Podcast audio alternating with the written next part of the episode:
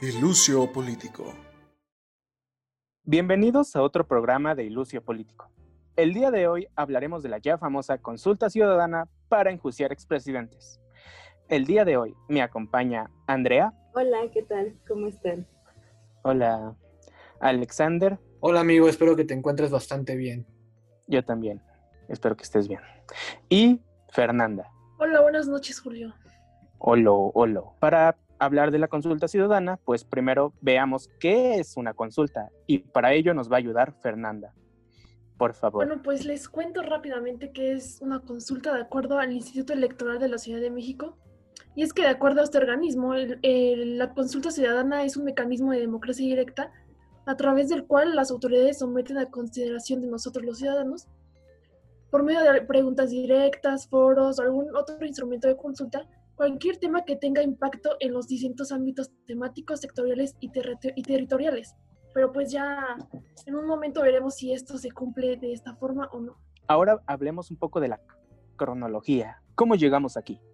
Como negamente, pues vamos a ver pues, el principio, ¿no? Pues, eh, y dice, el 21 de noviembre de 2018, ya con Andrés Manuel López Obrador como presidente electo de México, este mismo dijo que realizaría una consulta sobre el juicio a los, eh, sobre el juicio a los expresidentes y pues si la gente quería o no que fueran pues enjuiciados.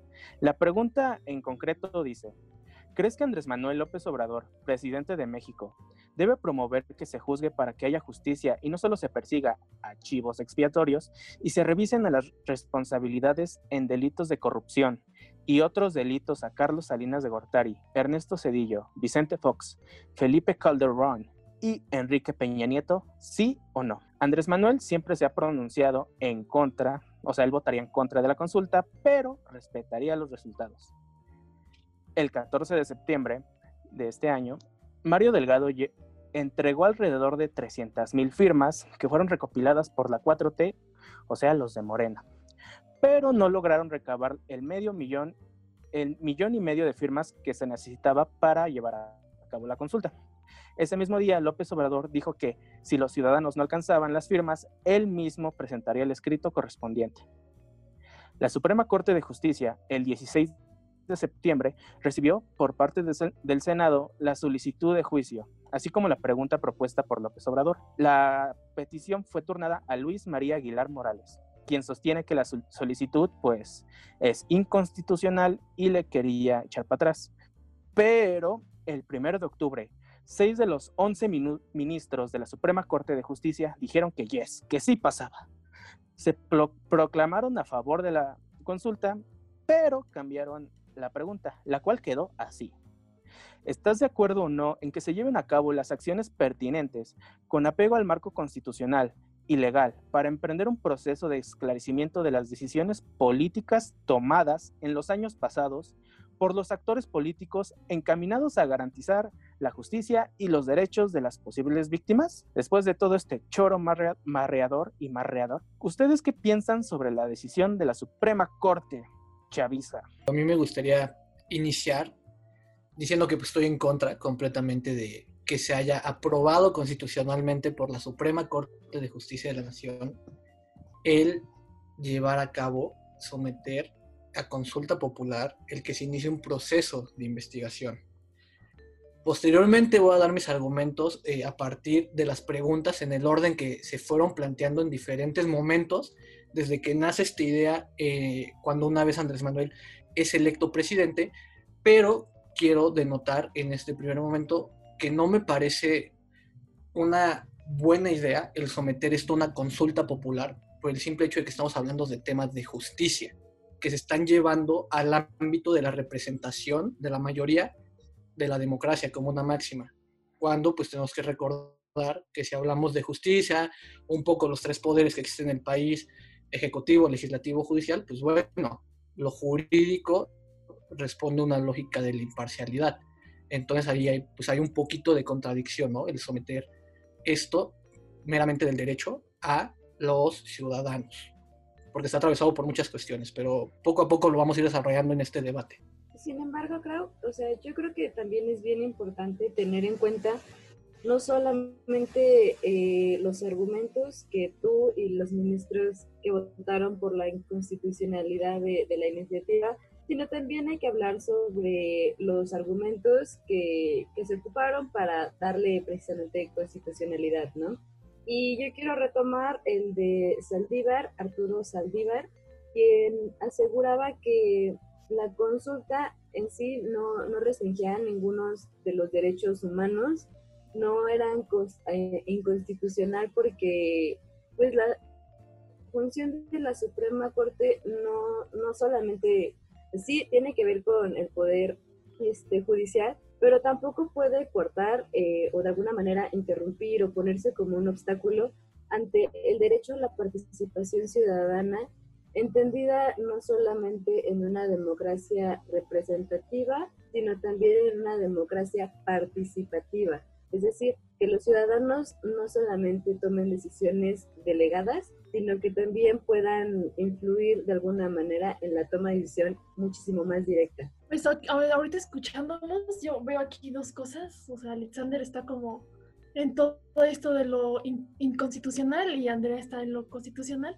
Entonces, nos analizando un poco lo que estaban diciendo y profundizando también en algunas cuestiones, por el lado de la inconstitucionalidad, pues yo, yo lo veo en las decisiones políticas, ¿no? Es decir, si, si ponemos una decisión política a consulta, entonces te saltas como todo este sistema jurídico formal y obviamente pues eso también tiene que ver con el costo político. Y por otro lado, lo que mencionaba Andrea de, de, hacerlo constitucional, pues sí se hizo, se hizo constitucional en parte porque se cambió la pregunta. Entonces también habrá que analizar, o sea, qué conllevó ese cambio de pregunta, ¿no? Porque no, no era lo mismo que quería el presidente en su pregunta inicial a lo que en realidad se, aprobó. Y bueno, algo que, que, queda muy, muy claro es que ni, ni López Obrador ni la Suprema Corte quisieron asumir el costo político. Y López Obrador, por un lado, pues lo dejó, dejó esa decisión política a consulta ciudadana y la Suprema Corte, por, por otro lado, cambia la pregunta. Entonces, eh, más bien ahí habría que ver eh, la, la, la, principal o la principal, sí, la principal raíz o la principal causa de por qué, por qué hubo este cambio, ¿no? Yo no te sé responder por qué hubo este cambio, pero quiero plantear mi argumento de por qué me parece inconstitucional y que no se tiene que llevar a la consulta popular. Y es porque está fungiendo como un mecanismo para reafirmar las decisiones ya tomadas por el presidente. ¿Por qué digo esto? Porque no hay que olvidar que en la política, pues nada es coincidencia, amigos, o sea, y amigas, creo que lo sabemos muy bien.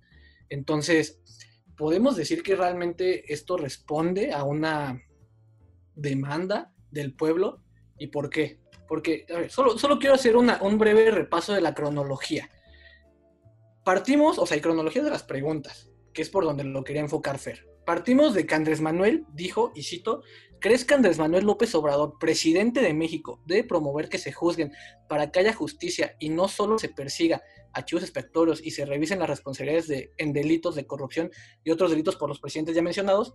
Y luego la pregunta muta, ya llevándolo a los legislativos para darle como la constitucionalidad, porque hay que recordar que se buscó una reforma al artículo 35, no solo por el aspecto de las consultas como constitucionales, sino para la revocación de mandato, en donde vemos ahí ciertos intereses políticos que pues van un poquito más allá, y ahorita es algo que me voy a centrar, que, que curioso que se le esté dando mayor auge ahorita en pleno 2020, cuando la revocación de mandato ya viene en 2021, y esta pregunta se modificó desde la Camarilla de Morena al decir, ¿Estás de acuerdo con que las autoridades correspondientes realicen una investigación sobre los presuntos actos ilícitos que hayan causado afectaciones o daños graves al país realizados por expresidentes de México o en su caso que se inicie un procedimiento judicial garantizado el debido proceso y eso desde lo legislativo. A ver, a ver, es que nos estamos confundiendo.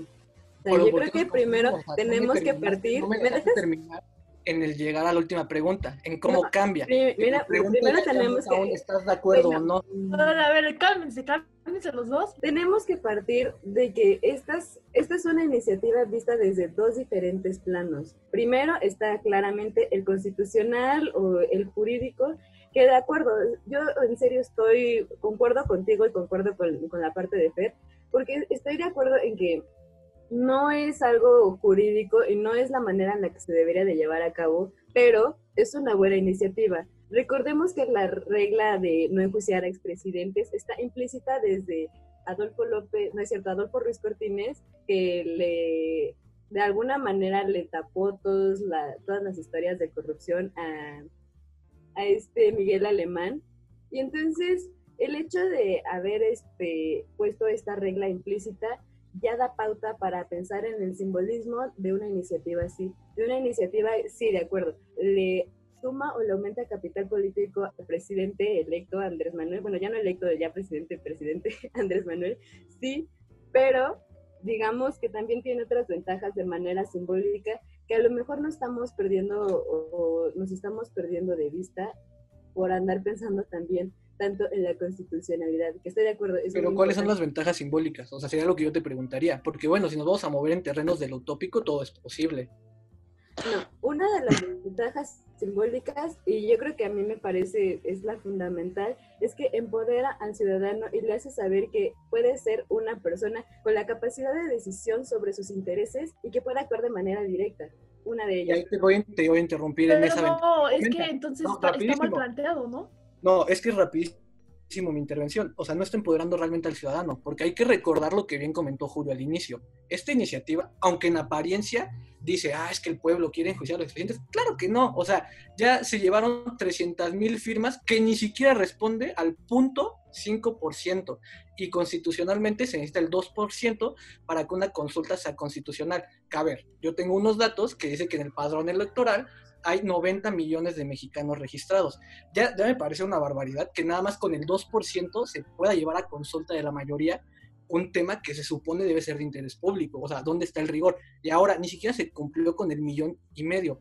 Y imagínate, ¿por qué, porque estaba diciendo previamente en lo que quería ahondar, que es una reafirmación de la decisión ya tomada por AMLO, por el simple hecho de que al principio dice, no, no, no, yo, yo voy a votar en contra, y si la nación así lo decide, pues adelante, yo no me voy a interponer en nada. A ver, ¿y qué lo orilló a él redactar cuando en un principio dijo que no iba a redactar esa petición para pedir la constitucionalidad de esa consulta en particular, porque esto, insisto, responde a lo judicial, ya no responde a cuestiones de interés social como lo había sido otras consultas, llámese el tren Maya, llámese el aeropuerto de Texcoco, llámese la refinería de Dos Bocas. Aquí, Obrador, al hacer explícito la redacción de que él quería que se llevara a cabo esta consulta, dejamos completamente de lado lo de que es una preocupación o algo que realmente nace de la sociedad que se quiere empoderar. Y hay que recordar otro dato. Solo en México hay 30 millones que votaron por Obrador y solo se juntaron 300 mil. ¿Qué es eso? Un 1% más o menos, si no me fallan las matemáticas. Entonces, ¿cuál es, cuál es la ventaja simbólica de empoderar, empoderar al ciudadano? Creo que no, es una Pero sí es simbólico, sí, es simbólico, porque, o sea, Andrea jamás dijo que, que era un empoderamiento real. O sea, porque no lo es, ¿no? Y y, no, y en realidad en, ningún tipo de votación o en ningún tipo de consulta va a ser una, un empoderamiento real porque sabemos que el nivel de participación ciudadana en todos los ámbitos de, em, del campo político pues es muy bajo aquí en México, ¿no? Entonces, es, sí es un yo sí estoy de acuerdo en eso con Andrea, en que es un empoderamiento simbólico. Y por otro lado, también me parece un poco coherente o bastante coherente lo que tú mencionas sobre sobre que esta, esta propuesta viene desde López Obrador, ¿no? Y, y sobre todo, o sea, me, me causa mucho, mucho conflicto que, que él adelanta, ¿no? Adelanta que si se votaba inconstitucional esta propuesta, buscaría otros mecanismos para realizarla, ¿no? Entonces ahí es cuando dices, o sea, en realidad te, en realidad te importa lo que, lo que opina el pueblo, o sea, si, si, esta, si esta consulta, no sé, salía, o sea, salía negativa, pues él iba a buscar la forma de todas, es como tú decías, ¿no? Va a buscar la forma de, de volverla constitucional o de adaptarla. Y entonces es más bien como un arma política. Y, y, a, esto, a esto iba como lo que estaba diciendo hace rato sobre las decisiones políticas, ¿no? O sea, que AMLO que tanto se quiere hacer cargo de, de sus decisiones políticas o qué tanto quiere delegarlas a otras personas, en este caso la ciudadanía. Y, bueno, también hay que, hay que ver esto de que, por ejemplo, la pandemia, ¿no? O sea, sí fueron 300 mil firmas, pero bajo otras circunstancias pudieron ser más, pudieron ser menos. Y, y también este argumento de la Corte de que, ah, es que es inconstitucional. O sea, e, en este país aplastan las leyes para privatizar, para aplastar derechos humanos, derechos laborales, chingarse el dinero de las pensiones. Y que en esta ocasión ya recurran a la Constitución de por sí, la Suprema Corte que no tiene no tienen ninguna legitimidad, o sea, no tienen el respaldo de nada, o sea, tiene más respaldo los soldados y esos que son más para la gente que, que, que la misma corte, o sea, ellos se quisieron quitar, al aprobarlo, se quisieron quitar este reclamo popular, porque pues, ¿quién iba a decir, o sea, como bien han dicho, quién iba a decir que no, a, o sea, consultar, ¿no? O sea, decir, ¿quieres que los enjuicien o no? Aparte, Andrés Manuel dijo que iba a pasar la consulta, o sea, para que la gente decidiera si sí o si no. O sea, sí es cierto esto, pero ahora nos ponemos exquisitos con que, ah, ya no, no se puede. O sea, sí se puede que un diputado se chingue un chingo de bar, no como digo Javier Duarte, nueve años en cárcel, aunque se chingó un chingo de bar, señalado de matar a un periodista, mandar matar a un periodista. Ahí sí se puede torcer la ley para que este güey nada más lleve nueve años, pero no se puede torcer la ley para que. Es que yo creo que. Es no, no quiere meter a los expresidentes a la cárcel. Güey, es que mira, es que Alexander está en, en el contenido, o sea, Alexander no le molesta, no, o sea, no le molesta la forma de la consulta, sino le molesta el contenido de la consulta, ¿no? Porque al final de cuentas la, la consulta está reconocida constitucionalmente como un derecho humano de la ciudadanía. Es, eso sí, o sea, está reconocida y ya no hay problema. Lo que le está molestando es el contenido, bueno, yo lo que yo es lo que yo puedo ver. Además otra cosa, Krau, o sea, siguiendo tu lógica, estás diciendo que que no va a pasar nada, ¿no? Que es un 2% de, de, la población que podría llegar a votar. Entonces tú te estás dando la misma razón de por qué es importante llegar a, una consulta ciudadana y darle de alguna manera la oportunidad al votante de tomar sus propias decisiones. Esta es una iniciativa no para enjuiciar, no estamos enjuiciando de una vez a los, a los expresidentes, estamos empezando a ver, a comenzar esta discusión. Claro, y también de la misma manera como puede proceder, también se puede echar para atrás. O sea, también está en el poder del ciudadano decir, ¿sabes qué? La, verdad a mí no me late, entonces vamos a dejarlo hasta aquí. Y entonces, sí será decisión de los ciudadanos, sí tendrá un coste para Andrés Manuel, ya sea positivo o negativo, pero tú solito te estás dando la razón y nos estás dando a nosotras porque estamos de acuerdo en que es una buena iniciativa respecto a quitar como esta regla implícita de la que ya habíamos discutido antes, pero no está bien ejecutada. No está bien ejecutada en términos jurídicos.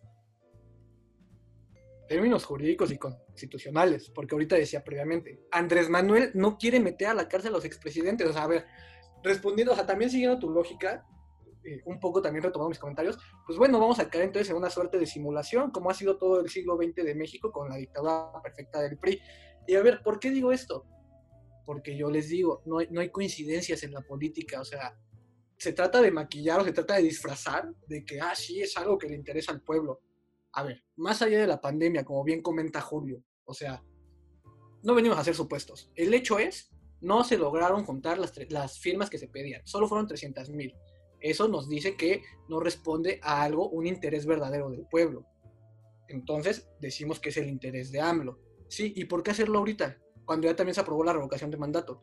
Yo digo que este mecanismo funge una suerte de simulación y no me he metido con los costes políticos porque sé que voy a salir ahí como pues mal en mis argumentos porque los desconozco por completo. O sea, yo, yo te podría decir que esto del coste político responde a una ambigüedad y una ambivalencia en la cual sí se trata de tomar distancia de las decisiones al dejárselo una consulta, pero también se reafirma la postura de que es una decisión previamente tomada. Pero es algo que desconocemos completamente porque tampoco nos vamos a poner a hacer supuestos de lo que pasa en estos círculos políticos a los que no tenemos acceso. Entonces, con lo que yo quiero, lo que yo quiero decir de esto es que no es coincidencia que se le esté dando auge de nuevo. Y por eso me parece inconstitucional, porque está respondiendo a un, es un mecanismo el cual responde a una lógica de poder y de dominación, de la cual solo se están valiendo de la sociedad. Si ustedes piensan, porque yo no lo creo realmente así, que sea un, un algo simbólico de empoderar al ciudadano, pues no, porque estamos hablando de una minoría. O sea, realmente, a pesar de que esté como derecho, pues no, o sea, no, no está haciendo tomar parte real al ciudadano en esta toma de decisiones. No, pero va a dejar un precedente. Un precedente de que las personas tienen la capacidad y tienen la oportunidad de poder tomar decisiones de manera directa. Sí, o sea, sí, sí es una arma política, o sea, eso sí es, es indudable. Es una arma política y que como arma política se está usando muy bien. Y, creo que el problema más bien hacia el contenido y la forma de, pues, de estas consultas ciudadanas es que en realidad no hay un compromiso democrático. O sea, de, de, todas las instituciones políticas, ¿eh? de los partidos, o sea, de, de todo, ¿no? De todo el sistema político en realidad no hay un compromiso democrático, ¿no? Entonces, eh, se ve o se puede malinterpretar, o más bien no sería malinterpretar, que es una búsqueda de, pues sí, de, de ganancias, de ganancias simbólicas.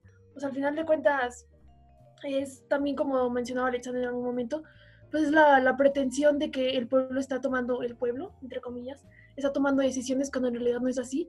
Por otro lado, también coincido con lo que dice Andrea, puede ser un precedente.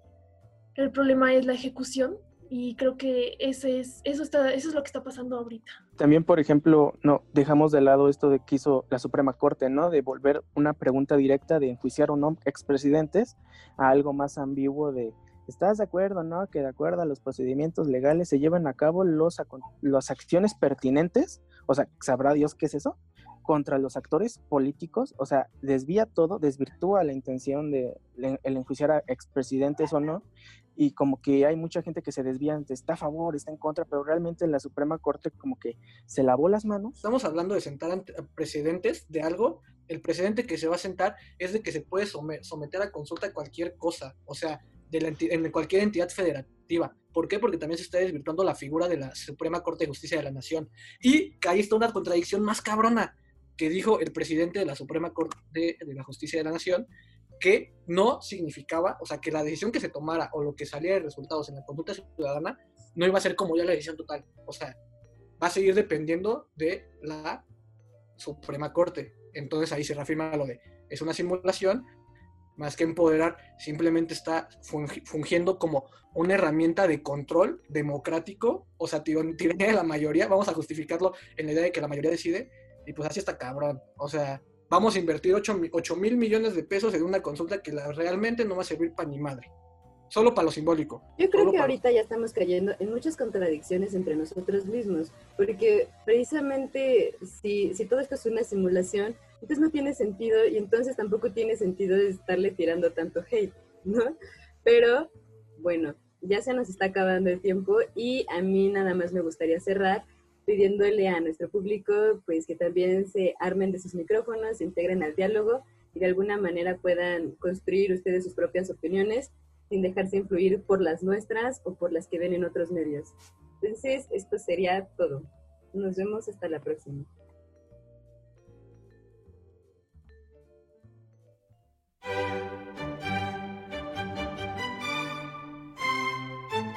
El Lucio Político.